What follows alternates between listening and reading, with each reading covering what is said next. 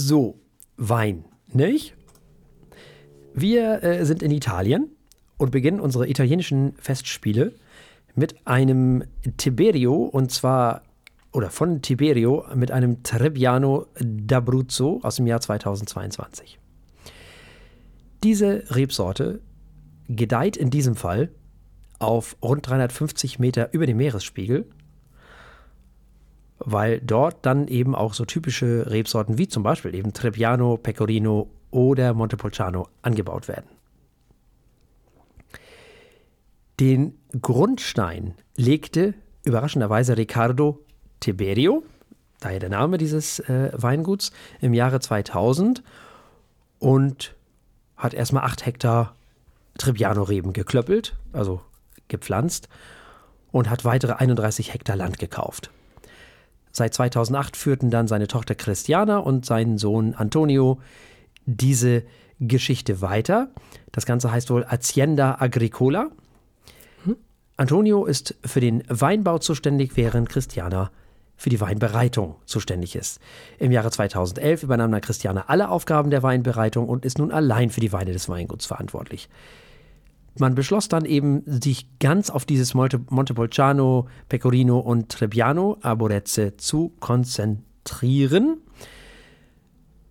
Nun, diese Trebbiano Arborezze wird überwiegend auf kalkhaltigen Böden angebaut und das vorherrschende Klima tut das Seinige.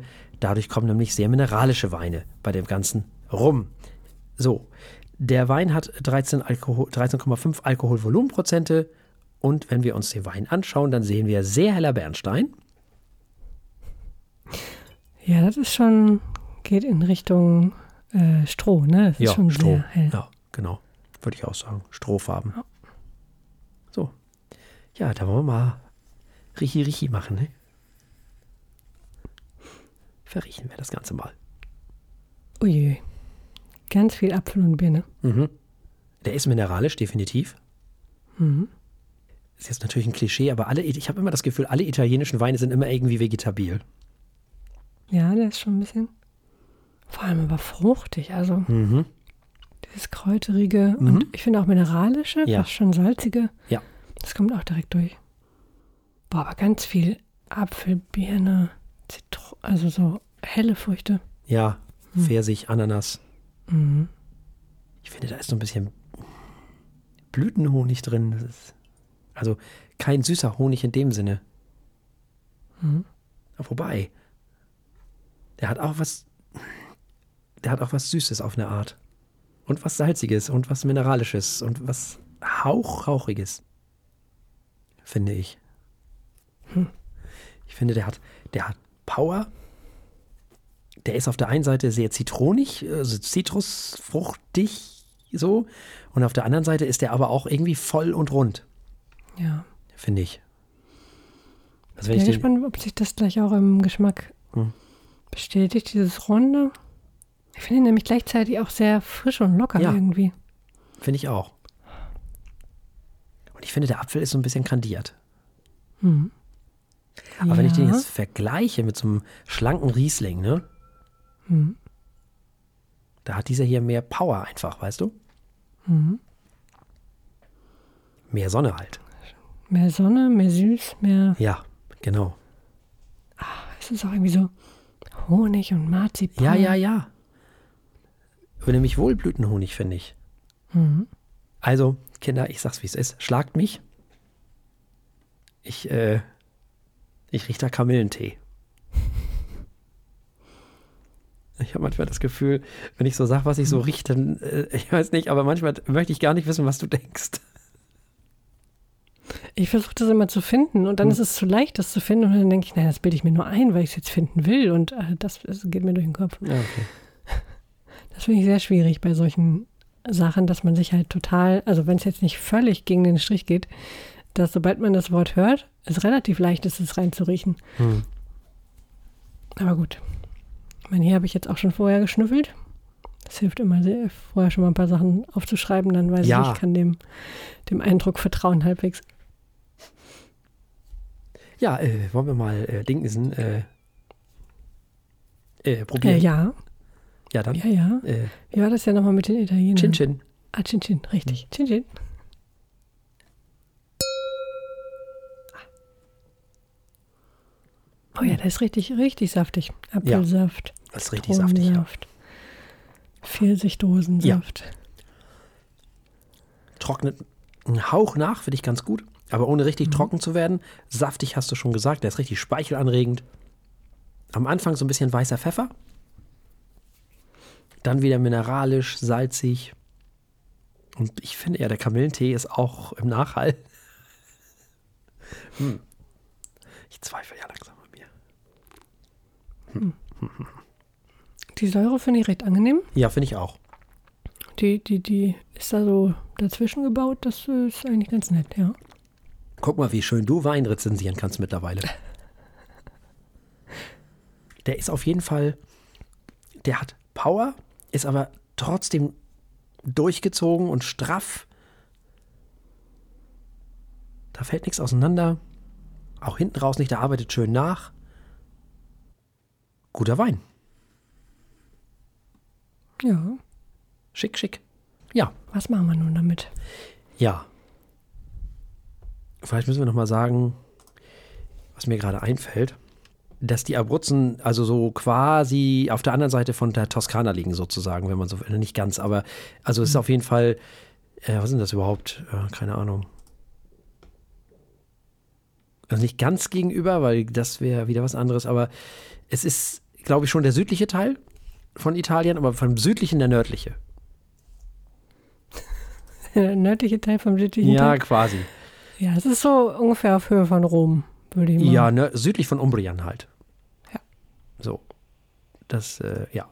Also da gibt es schon eine Menge Sonne auf jeden Fall. Und das, das schmeckt man in dem Wein auch. Und der arbeitet wirklich schön nach. Der hat echt einen schönen, langen Nachhall, finde ich.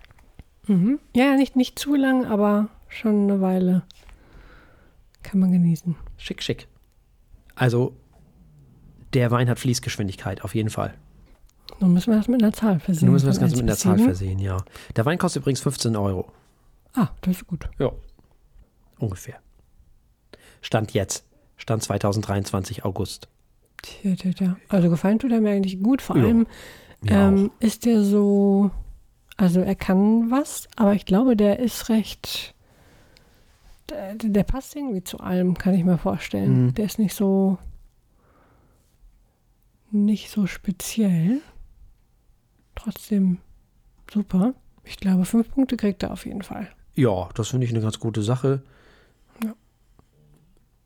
Fünf Punkte finde ich ganz gut. Finde ich gut. Fünf Punkte finde ich in Ordnung.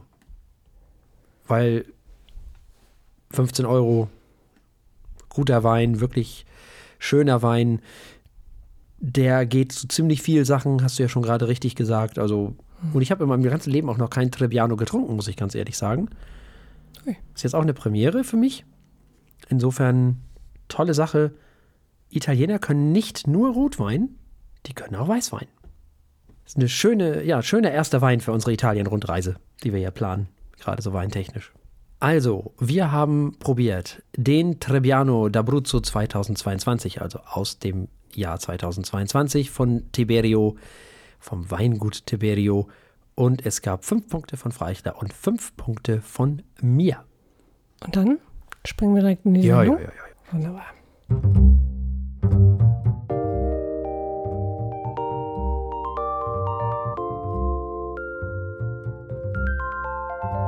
Die Feuilletöne. Der Podcast mit wöchentlichem Wohlsein.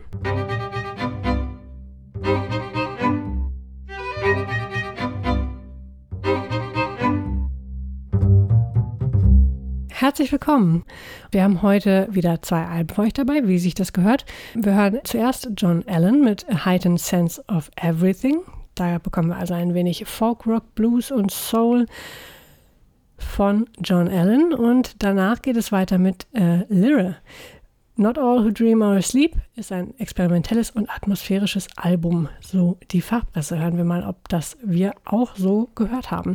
Im Anschluss gibt es wie immer Philosophie von uns, ein bisschen oder zumindest ein wenig äh, gequasselt. Das könnt ihr selbst entscheiden, ob ihr das als Philo- Philosophie bezeichnen wollt oder nicht. Wir finden uns auf jeden Fall enorm schlau. Und mit diesen Worten übergebe ich an meinen liebreizenden Kollegen. Ja, vielen lieben Dank. Und wir starten mit A Heightened Sense of Everything von John Allen. Und dieser John Allen, das ist ein englischer Singer-Songwriter, Sein Debütalbum stammt aus dem Jahr 2009. Dead Man's Suit heißt es. Mit seinem vierten Album Blue Flame erreichte er ca. 5 Millionen Streams auf Spotify. Das wusste ich alles auch schon wieder nicht. Ich kannte den Künstler natürlich wieder nicht vorher, ist ja klar.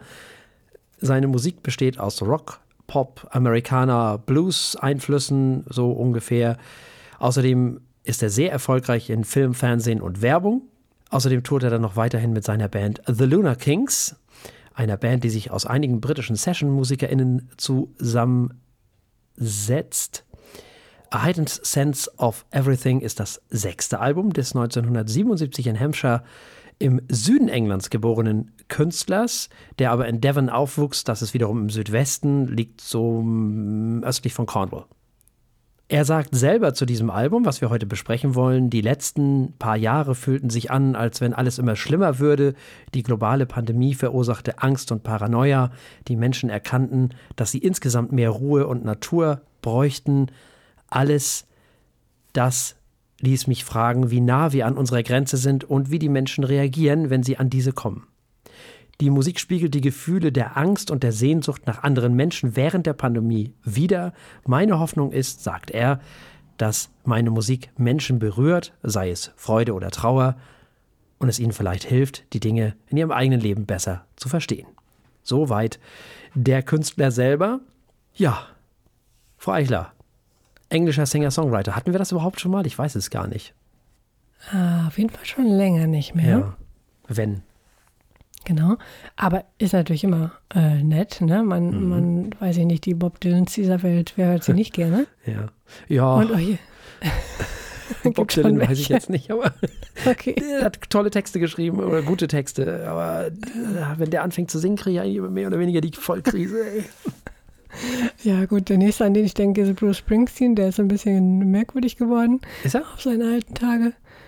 Äh, weiß ich nicht, vielleicht missinterpretiere ich äh, seine neuesten Songs, aber Ach. fand ich jetzt nicht mehr so inspirierend wie sein Frühwerk, lass okay. es mich so sagen. Okay. Ähm, ich denke mal an, an, an äh, hm. Leonard Cohen und bin glücklich. Oh ja, ja. Den aber das sind alle keine Engländer, deswegen kam ich drauf. Genau, stimmt. Ja, das ist äh, schon sonst ein recht amerikanisches, äh, mhm. amerikanisch geprägtes Genre, ja. Aber gut, auch hier, ähm, John Allen kann auf jeden Fall, äh, was er hier versucht, Gitarre, Klavier, Mundharmonika hören wir.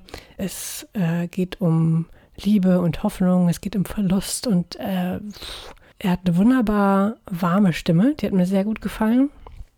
Es sind sehr, teilweise sehr persönliche Songs, hat mir auch sehr gut gefallen.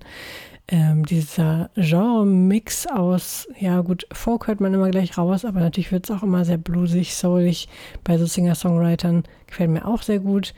Äh, ich finde, dass er insgesamt auch wieder, was ich für Singer-Songwriter finde ich gehört, dass die Songs auf den ersten Blick oder aufs erste Hören eher einfach klingen, mhm. aber total gut funktionieren. Ähm, auch ähm, fast schon als Geschichten funktionieren. Und das alles hat mich ziemlich überzeugt. Also das, das ist zwischenzeitlich sehr durchaus berührend, es ist musikalisch interessant. Äh, ich wurde jetzt nicht irgendwie von Originalität umgehauen, aber es war einfach echt ein schönes Album. Ja, mein erster Gedanke war, hoch, Singer-Songwriter hatten wir lange nicht mehr. Guck an. Und dann auch noch aus mhm. England. Aha. Mh. Ja, wir hören oft einfach eine Akustikgitarre oder eben auch ein Piano und eben den Künstler, John Allen. Interessanterweise käme ich nie auf die Idee, dass John Allen aus, aus UK kommt, also aus England mhm. kommt, wenn ich den so höre den verorte ich eindeutig in die USA, weil der mich mit keinem englischen Akzent beglückt, sondern eher versucht, amerikanisch zu klingen, wenn ich äh, das mal so sagen darf. Also er hat so gar keinen britischen Akzent in seinen Songs, ne? Mhm. Ja, vielleicht ist das wirklich dem Genre auch ein ja, bisschen geschuldet, dass er dem, dem zugehörig wahrscheinlich. ist. Seine, ja. ja. ja, es gibt ein paar schöne Streicherarrangements, die vor allem auch echt sind. Das gleiche gilt für die Bläser. Und es gibt natürlich auch Songs in voller Besetzung und dann hört man neben Bass und Schlagzeug und Co. auch mal eine hübsche Hammond, hat mich sehr gefreut. Das alles ist sehr geschmackvoll produziert, kein Loudness War. Sehr schön. Hier haben die Instrumente Platz zum Klingen. Hier hört man nicht nur irgendein Soundgematsche. Und es ist tatsächlich so eine ganze Menge Blues, Soul, so ein Hauch Rock, wenn man das sagen darf. Ansonsten ist das alles eher sehr gemächlich auf diesem Album. Es erinnert alles immer so ein bisschen an amerikanische KünstlerInnen der 70er Jahre. Und es erinnert mich ein bisschen an Rod Stewart, wenn er singt. Und irgendwie auch ein ganz klein winziger Hauch Paul Simon. Außerdem werden hübsche analoge Effekte genutzt, wie zum Beispiel Delays. Man hört sofort, dass das analoge Delays sind. Wunderbar. Ja, aber insgesamt ist man eher so in den 70er Jahren unterwegs, finde ich so. Das, da dachte ich sofort dran und da verortet man ja auch Singer-Songwriter. Ne? Da gehören die ja quasi auch hin, wenn man so will. Und das passt ja dann in diesem Falle auch ganz gut. Ja, es ist ein Album für die geschundenen Seelen nicht nur der Pandemie, sondern auch für die laute, schrille Welt, die wir vielleicht oder einige vielleicht immer weniger ertragen, in einer Welt, die noch immer lauter wird. Und auch ich muss ehrlich sagen, erwische mich immer öfter dabei, außer Siguros und Konsorten zum Beispiel auch immer mehr Klassik zu hören, weil mir das wohltut. Hm. Und auch dieses Album tut gut. Man kann sich zurücklehnen, die tolle Produktion genießen, die gar nicht mal so doofen Texte, hast du ja schon gesagt, die gute Stimme, das muss man auch mal ehrlich sagen, und am Ende dieses Album. Also auch ich war durchaus angetan. Und jetzt müssen wir das Ganze natürlich auch bewerten auf unserer Skala von steht, läuft und rennt. Das läuft bei mir sehr schnell. Ja, dem kann ich mich wiederum nur anschließen. Auch ich vergebe ein sehr schnelles Läuft. Also, wir haben gehört I Heightened Sense of Everything von John Allen und es gab ein schnelles Läuft von Frau Eichler und ein ebenso schnelles Läuft von mir. Und damit kommen wir zu einer schwedischen Indie-Pop-Band mit einem schwierigen Namen. Geschrieben werden sie L-Y-R-E und das Wort gibt es so nicht, ist also schon mal wieder erkennbar. Es gibt aber das Wort mit einem R, nennt sich dann Lyre und man kann sich da fast schon draus denken, worum es sich handelt, nämlich um ein Musikinstrument. Und genau das kommt auch hier zum Einsatz. Lyre ist bekannt für ja, sehr atmosphärische, melancholische Songs, für, diese, für dieses Instrument eben. Im Englischen Hurdy-Gurdy finde ich eigentlich noch schöner. Das Wort Hurdy-Gurdy klingt sofort so, wie es äh, dann sich auch anhört. Die Band wurde von Michalina Malisch und ihrem Ehemann Piotr Matus gegründet, ähm, die auch jeweils singen bzw. Gitarre spielen. Und beide waren früher Mitglieder in einer Folk-Metal-Band zusammen, die ich gar nicht wage auszusprechen, denn Schwedisch liegt mir leider sehr fern. Nun haben sie aber ihr drittes Studioalbum aufgenommen und es heißt Not All Who Dream Are Asleep. Wir haben es hier mit Indie-Pop zu tun, wir haben es aber auch mit Neo-Medieval Metal zu tun. Also mal was ganz Neues. Mit Epic Metal, nicht unbedingt oft das äh, Genre der Wahl für diese Sendung. Und eben mit diesem Hurdy-Gurdy das könnte eine spannende Mischung sein. Und wir hören erstmal an Herrn Martinsen dazu. Ja, also ich feiere erstmal die Drehleier. Das ist ja schon mal großartig. Ja, es geht auf diesem Album ziemlich folkig zu, zumindest auch.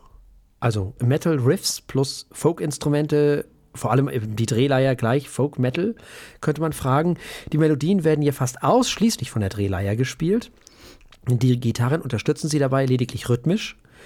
Insgesamt ist das wohl so eine Art Prog, Rock, Metal, Folk mit einer ordentlichen Chip im Metalcore. Aber der Schwerpunkt liegt hier eindeutig auf den Melodien der schon erwähnten Drehleier. Das Interessante ist hier, wie sich diese Drehleier doch recht hübsch in den Metal-Kontext setzt. Das ist schon ziemlich toll gemacht. Was ich vor allem toll finde, ist, dass es nicht das 93. Folk-Album oder Folk-Metal-Album ist, wo einfach nur irgendwelche mittelalterlichen Instrumente dazukommen, das hat schon ganz schön viel Hände und Füße, was die äh, hier machen, äh, die beiden. Ähm, es ist viel Metal, aber es ist eben auch viel Drehleier. Und das passt in diesem Fall wirklich gut zusammen, weil die MusikerInnen sich Mühe gegeben haben, dieses Instrument in den Sound dieses Albums einzubinden. Das gelingt wirklich gut. Gelegentlich gibt es ganz metal-typisch natürlich ein paar symphonische Effekte. Es gibt aber auch ein paar elektronische Beats und dann gibt es natürlich auch die obligatorischen Chöre, die ja auch auf keinem Metal-Album fehlen dürfen. Dann gibt es noch ein bisschen Percussion hier und Getüdel da. Bei diesen Sachen bin ich mir nicht ganz so sicher, ob es sich dabei um echte Instrumente handelt oder nicht. Keine Ahnung. Das alles ist auf jeden Fall sehr, sehr gut ausbalanciert mit viel Raum für eben diese Drehleier, in die ich mich spontan verliebt habe, wie man vielleicht äh, unschwer erkennen kann an meinen Worten. Ich habe nie die schlechte Gänsehaut bekommen, die ich bisweilen habe, wenn ich so mittelalterliche Instrumente im Metal-Kontext ähm, höre und wenn die so vor sich hin dudeln. Das geht nämlich ganz oft in eine ganz falsche Richtung.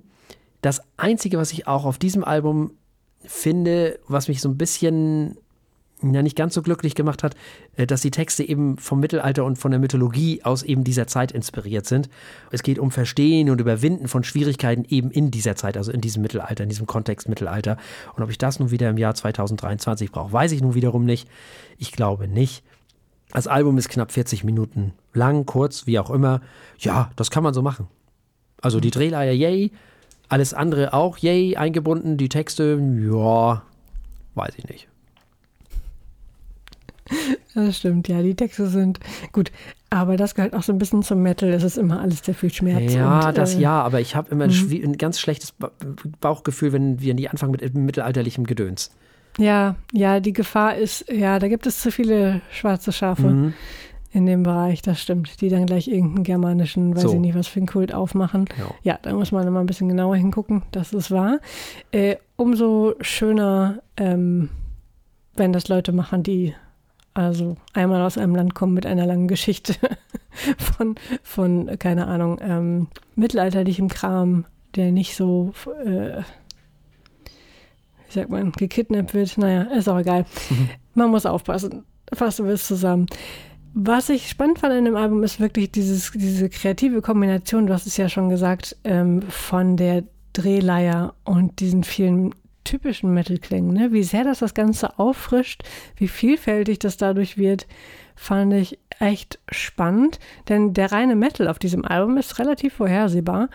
Ähm, ne? Aber durch die Leier und durch diese doch ziemlich coolen Melodien, durch die Energie, die sie da auch rein, reinstecken mhm. und ausdrücken, kommt da was ziemlich Cooles bei raus. Und das finde ich durchaus hörenswert. Und wir haben dieses Album jetzt noch zu bewerten auf unserer Skala von steht, läuft oder rennt. Denn es ist gerade frisch erschienen hm. im August 2023. Ja, das ist ein ganz glattes Läuft bei mir. Ja, geht mir auch so. Ein, ein freudiges, beschwingtes Läuft. Jo. Das wird kein Album des Jahres, aber es ist schon ein netter Fund. Also äh, Hurra für die Wiedergeburt der Drehleier. Absolut, total. Also, wir haben gehört, Liar mit Not All Who Dream Are Asleep und es gab ein Läuft von der Martinsen und ein Läuft von mir. Und damit kommen wir zu unseren philosophischen Themen. Mhm. Nun kann ich letzte Woche nicht toppen, deswegen dachte ich, ich gehe mal in eine völlig andere Richtung. Oha. Das habe ich schon wieder Angst. Nein.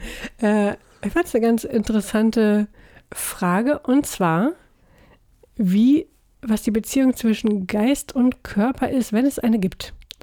Und zwar ist es eine Frage, von der ich zwischendurch mal dachte, dass die eigentlich total beantwortbar ist. Und zwar mit, den Naturwissenschaft mit diversen Naturwissenschaften. Und doch wird sich noch so viel darüber gestritten. Jetzt bin ich sehr gespannt, ähm, was wir zu der Diskussion noch beitragen können. Das ist aber sehr untypisch für dich, weil das ist ja wieder ja. theoretisch eigentlich. Genau, das ist total unpraktisch. Ja, mhm. ja da müssen wir über Descartes reden. Mhm. Ne, das ist, äh, was du ansprichst, ist das sogenannte Leib-Seele-Problem. Genau. Und da ist ja Descartes der Meinung, dass das getrennt ist voneinander. Mhm. Also dass Leib und Seele voneinander getrennt sind. Und Spinoza hat gesagt, nö, ist es nicht. Ist das dann, ich habe dazu die Begriffe Dualismus und Monismus so gehört, sieht's das aus. sind die beiden Positionen. So ist Wunderbar. es, genau. Das sind die beiden Positionen, weil ja Spinoza eben der Meinung ist, dass die, die Seele Teil des Körpers ist. Er sagt nicht, dass es sie nicht gibt, aber es ist halt Teil des Körpers, das ist eins. Und Descartes hat gesagt, nee, sieht er anders. Er würde das gerne getrennt sehen wollen. So, das schon mal so vorweg. Und ich glaube, eigentlich hatten wir uns auf Spinoza geeinigt, also wir, damit meine ich die Menschheit. Ja. Und irgendwann kamen die Leute dann und haben gesagt, ja, warte mal, vielleicht hat Descartes ja doch recht, wie das immer so ist. Und dann haben sie wieder angefangen zu diskutieren und die einen haben gesagt, ja, das kann ja wohl nicht wahr sein, jetzt kommt ihr wieder damit um die Ecke. Ne? Äh, und andere sagten, ja, nee, aber wir müssen jetzt doch nochmal äh, darüber neu nachdenken und so weiter und so fort, wie das bei Menschen manchmal so ist. Ähnlich wie mit Kant eigentlich, der ja was Ähnliches gemacht hat, indem er gesagt hat, naja gut, äh, ihr könnt mir nicht beweisen, dass es einen Gott gibt, aber gibt, aber ich kann euch auch nicht beweisen, dass es ihn nicht gibt, wobei die Griechen äh, schon lange vorher festgestellt haben mit ihrem Materialismus, äh, nö, wir finden nicht. So. Mhm. Und dann kommt Kant um die Ecke und sagt, ja, aber wir wissen es halt nicht. Und dann ging die Diskussion schon wieder los. Siehste, ja. siehste, vielleicht doch. So. ne? Bei den PhilosophInnen. So. Und so ist es eigentlich im Grunde genommen mit dem Leib-Seele-Problem. Ja, immer wieder kommen Leute um die Ecke, die sagen, nö, doch, ja, nein. Oh. Das ist eigentlich mal so erstmal die Zusammenfassung davon. Okay. Das klingt, als würden wir nicht zu einem Ergebnis kommen heute.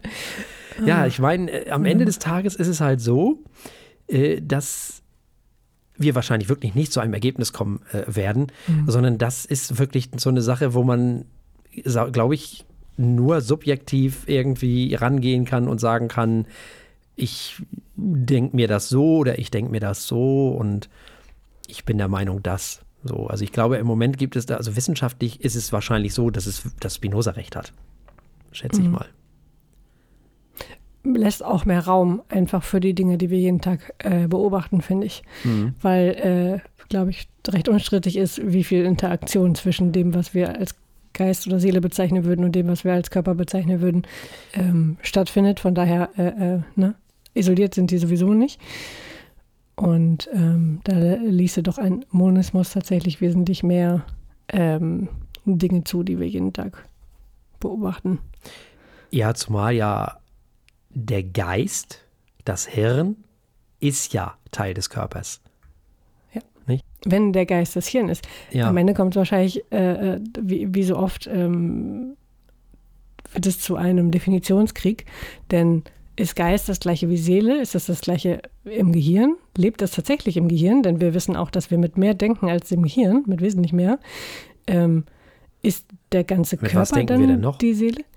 Äh, zum Beispiel mit äh, all den Dingen in unserem Verdauungstrakt, mit all den lustigen Bakterien und so. Die ähm, sind da nicht, sind da nicht Neuronen und so? Oh Gott, also ein, ich entschuldige mich bei allen Biologen. Nee, ich glaube, ähm, dass da keine Neuronen sind. Die Grundaussage sind. ist, dass da, dass da definitiv äh, Prozesse stattfinden, ohne die wir viele Dinge im Gehirn nicht machen können. Wir denken auch mit, äh, mit dem Raum um uns herum zum Beispiel.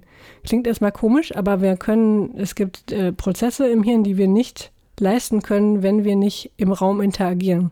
Dann aber schon.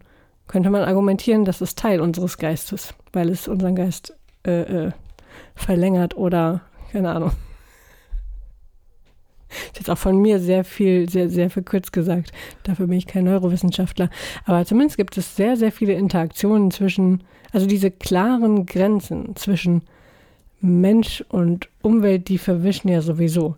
Die klaren Grenzen zwischen, das bin ich und das sind andere, verwischen sowieso, auch schon seit Jahrtausenden. Aber ähm, weil wir so ein Haufen von Zellen und Organismen sind, die ohne einander gar nicht leben können, ähm, weil unser Hirn isoliert nicht funktioniert ohne all den anderen Kram, weil auch so viele Dinge in unserem Körper so einen großen Einfluss haben auf das Hirn. Man nehme nur Hormone, die werden irgendwo, also auch im Gehirn, ja gut, aber äh, an allen möglichen Stellen im Körper produziert, können auch von außen zugegeben werden und plötzlich denkt man ganz anders, plötzlich nimmt man ganz anders wahr. Äh, bewusstseinsverändernde Drogen, all solche Sachen. Ähm, zeigen ja zumindest schon mal so eine enorme Interaktion und Einflussnahme aufeinander dass ich finde, jede Trennung oder die Dinge so getrennt zu betrachten, macht doch einfach keinen Sinn mehr. Selbst wenn es irg irgendwie so sein sollte, ergibt es für mich keinen Sinn, so darüber zu sprechen. In isolierten Einheiten von Geist und Körper. Wegen dieser extremen Beeinflussung aufeinander. Im Grunde habe ich dafür argumentiert, dass das eigentlich beides eins ist, also zumindest die gleiche ja, genau. Substanz, ne? wenn man in dem. Damit wäre ich einverstanden. Also wäre ich jetzt persönlich ja. auch einverstanden. So mhm. würde ich das auch sehen. Ja, genau. Also so, so ist auch meine, meine, meine Sichtweise. Das Gehirn macht sowieso ganz viele Dinge, die wir auch gar nicht mitkriegen. Und davon mal ganz abgesehen. Es macht überhaupt ganz viel Dinge im Unterbewusstsein. Das, was wir so im Bewusstsein wahrnehmen, das ist ja nur ein ganz kleiner Teil. Ja, also ich habe keine Ahnung, wie mein Blutdruck ist. Also nee, darum geht es gar nicht. Kipp um, aber sowas wird ja auch reguliert. Nee, aber du, du, du, du, du, der, der Mechanismus des Sehens, den kriegst du doch gar nicht mit. Ja, genau. Ne? Dass das unser Hirn das erstmal wieder richtig rumdreht, das Bild. Hm. Und das ja aus zwei Bildern eins macht. Ja, und all die anderen Dinge, die noch passieren, bis ja, zu dem Raum. Bild, das man dann wahrnimmt und ver, verarbeitet, ne? Die ganzen Interpretationsleistungen, die auch dabei sind, was alles ausgeblendet wird aus dem Bewusstsein. Ja, ja, und der äh, Raum. Ja. Mhm. 3D. Mhm. Das macht ja auch unser Hirn. Ohne dass wir das mitkriegen. Und das ist halt ganz interessant. Das ist das eigentlich Spannende bei der ganzen Geschichte. Das ist ja auch der Grund, warum mhm. wir Subjekte sind. Genau. Und weil, dann kommt auf diese ganze. Achso, Entschuldigung, hm? für das erst zu Ende. Hm? Weil wir, weil wir eben Subjekte sind, eine, meiner Meinung nach, so sehe ich das, ich weiß, andere sehen das wieder anders. Das, äh, ne, wie heißen sie noch? Die Dingsies, äh, die meinen, dass wir das alle nur erfunden, dass unser Hirn das alles nur erfindet. Die Konstruktivisten. So. Das ist eine andere Sache, äh, das wäre dann nochmal ein ganz anderes Feld. Aber ich, für mich gibt es eine objektive Welt, weil wir sonst gar keinen Bezug hätten zu irgendwas. Äh, wir, wir könnten keinen Bezug herstellen, wenn es das nicht geben würde. So ist jedenfalls meine Meinung. Und dem, weil es aber eine objektive Welt gibt, heißt das noch lange nicht, dass wir die objektiv wahrnehmen. Können wir nämlich nicht. Wir nehmen die objektive Welt subjektiv wahr. Weil unser Gehirn macht daraus halt das, was wir, was wir als einzelne Menschen wahrnehmen. Und die muss subjektiv sein, die kann nicht objektiv sein. Das geht nicht. Das ist technisch nicht möglich. Weil wir nur als wir, als einzelne Menschen wahrnehmen und nicht als Masse sozusagen, als Klumpen. So, ähm, wir können zwar gemeinsame Sachen erleben und uns darauf einigen, dass wir sowas Ähnliches erlebt haben, vielleicht auch zu fast über 90 Prozent. Aber am Ende des Tages ist die Wahrnehmung subjektiv, weil wir Subjekte sind. Da kommen wir nicht drum hin. Richtig, da würde ich dann sogar sagen, spielt der Körper auch wieder eine große Rolle, weil äh, all die Dinge, ähm, die in dem Moment, wo wir etwas wahrnehmen, ähm, gefiltert werden durch alle unsere Dinge im Körper, durch wie das, in welchem Zustand das Gehirn ist, in welchem Zustand der, der Körper ist, in welchem Zustand die Augen zum Beispiel sind, wenn wir etwas sehen. Äh, all das äh, würde ja eine ganz andere subjektive Realität oder zumindest eine etwas andere subjektive Realität ergeben in einem anderen Körper. In einem, keine Ahnung, selbst, selbst wenn es die gleiche Person ist, in einem gestressten Körper ist die gleiche Situation, wird anders wahrgenommen als in einem entspannten Körper jo. zum Beispiel. Das ist ja schon so ein tägliches Beispiel, woran man eigentlich merkt, ähm, also eine objektive Wahrheit oder eine objektive Realität wahrnehmen geht ja schon mal gar nicht. Nee, das geht das nicht. ist ja völlig. Da hat Kant vollkommen recht. Unmöglich. Ja. Das und dann gibt es natürlich noch die Leute, die sagen, okay, jetzt irgendwie Hirn und Geist und Körper äh, mag alles irgendwie materialistisch und eins sein, aber dann gibt es ja noch die Seele oder irgendwie eine Essenz mhm. oder wenn man ein bisschen weniger religiös werden will, ähm, eine Identität mhm. oder eine Person, die ist unabhängig vom Körper. Ah. Da bin ich aber auch im anderen Camp, weil ich nicht sehe, wie man eine Person sein kann, ohne die vielen Dinge des Körpers, die das prägen. Hm, ich weiß nicht, wie die das meinen gerade. Also wenn die natürlich, wenn die, okay, ja, ich kann mir vorstellen, dass die das so meinen. Wenn du stirbst, mhm.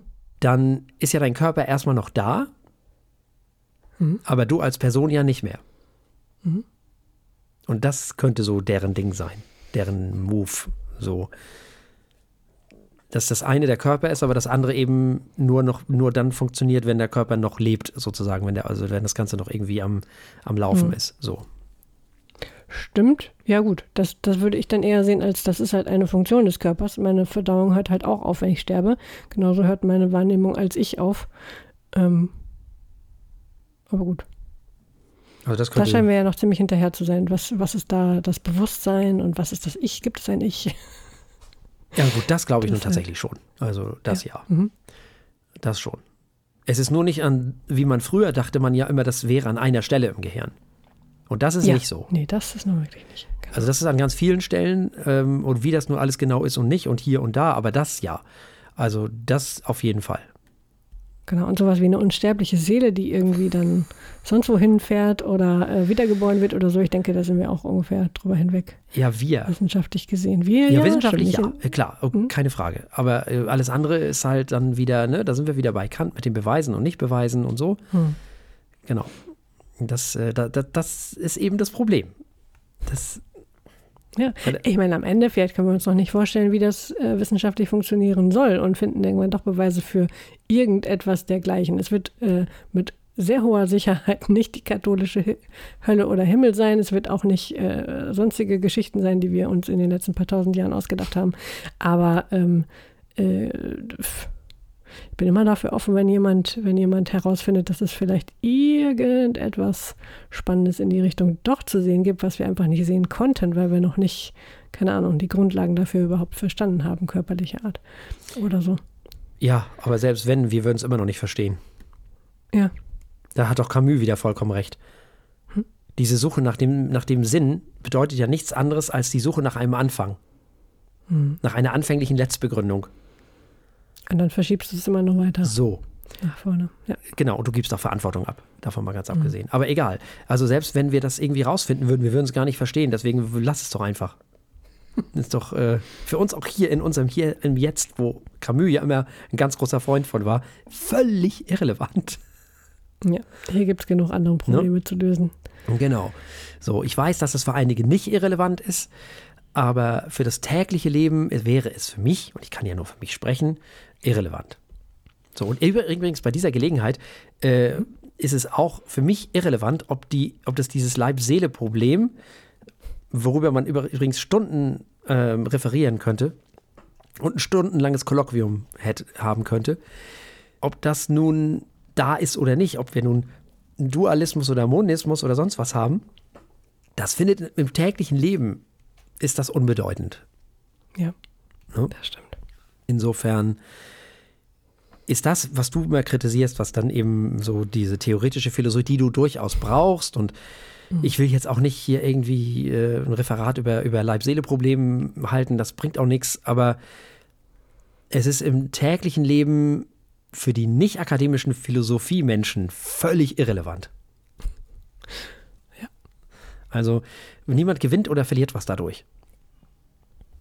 Weil was machen wir denn, wenn wir jetzt wissen, oh, es gibt eine Seele, die ist unabhängig vom Körper. Ja, gut, dann ist das so. Oder, mhm. oh, es ist doch alles eins. Ja, gut. Und? Ich muss trotzdem morgen Miete bezahlen. So, genau. Ne? Mhm, ja. Das ändert sich nichts Großartiges dadurch im, im Großen und Ganzen. Also insofern, ähm, ja, das, das ist wirklich, ein, ich, meiner Meinung nach, ist diese Geschichte mit, gibt es eine Seele, ja oder nein, zunächst einmal eine religiöse Geschichte, hm. die ganz doll religiös geprägt ist. Und ich verstehe jeden Menschen, der sagt, für mich gibt es das, das finde ich völlig okay, bin ich fein mit, kann ich mitarbeiten, wunderbar, genauso wie mit dem Gegenteil. Nur ich glaube, dass diese, diese, diese, diese Frage, diese philosophische Frage mit dem Leib-Seele-Problem, wenn wir jetzt nicht gerade im religiösen Kontext diskutieren, im Grunde genommen wirklich was für die wissenschaftlich, für die Philosophie, für die, für die, für die ähm, studierten Philosophen ist. Die sich damit beschäftigen und das ist auch cool und alles gut. Aber für normale Menschen ist es, glaube ich, wichtiger, andere Fragen zu stellen als ausgerechnet das Leib-Seele-Problem zu auseinander zu klabüstern. Ich sehe da keinen Mehrwert für das eine oder das andere. Für die normalen Menschen, sage ich jetzt mal so, für die Nicht-PhilosophInnen. So wichtig wie das im Kontext Philosophie sein mag, aber außerhalb des Ganzen ist das eigentlich, wenn man ganz ehrlich ist, irrelevant. Außer du sprichst wirklich Seele im Sinne von religiös fährt gen Himmel oder wie auch immer. Ne? Also ich kenne das von der Altenpflege. Wenn jemand verstorben ist, machst du das Fenster auf. So. Das ist dann so ein Ritual. Bin ich, wie gesagt, mit fein mit, das ist alles gut. Das kann man alles so machen. Aber da ist dann nochmal eine andere Diskussion über diese Seele-Geschichte, ne? Mhm. Klar, weil da eine Komponente dazu kommt, nämlich eine transzendente Komponente. Und die ist ja vielleicht auch für, für, für Descartes gar nicht unwichtig gewesen, denn er war ja auch ein gläubiger Mensch. Das ist vielleicht auch der Grund, warum er das so gesehen hat. Und wir wissen ja, dass Spinoza jetzt eher so, also, ne, das, äh, es gab ja bei ihm keine Transzendenz, es gab ja nur Immanenz und da war kein Platz für so ein Kram. Also. ja, gut. Das ist auch nochmal genau ganz wichtig, ne? Dass wenn du so ein, wenn du die, die Seele vom Körper trennst, sozusagen, also ich rede jetzt gar nicht von Geist, sondern wirklich die Seele im religiösen Sinne, äh, dann musst du natürlich eine Transzendenz aufmachen. Mhm. Geht ja nicht anders. So, und das ist dann eben die, auch eine ganz wichtige Entscheidung. Also, ob du dann in die eine Richtung gehst Gibt ja auch, muss ja auch nicht gleich was mit Gott zu tun haben oder mit Religion zu tun haben, aber es kann ja auch etwas anderes Transzendentes sein. Was auch immer es ist, auf jeden Fall brauchst du für diese Art von Seele, wie sich die meisten Menschen das wahrscheinlich vorstellen, irgendeine Art von Transzendenz. Hm. Um das Ganze jetzt mal wieder ein bisschen runterzubrechen und ein bisschen in die Praxis reinzugehen wieder. Ja. Das sind doch wunderbare. Damit, damit ist Letzte es. Wort. Wunderbare letzte Worte. Genau, ich habe mich noch gebremst. Na gut. Fantastisch. Wunderbare letzte Worte.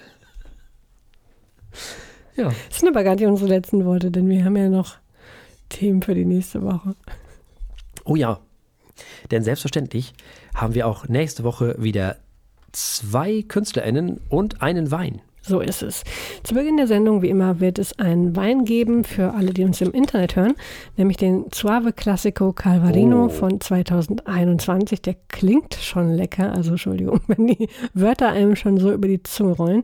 Äh, Und der kommt aus dem Hause Piero Pan. Und für alle, sowohl im Internet als auch im Radio, gibt es dann noch zwei Alben zu besprechen, und zwar Fjaril mit Walden und Heike Matthiesen mit den Guitar Divas. So ist es.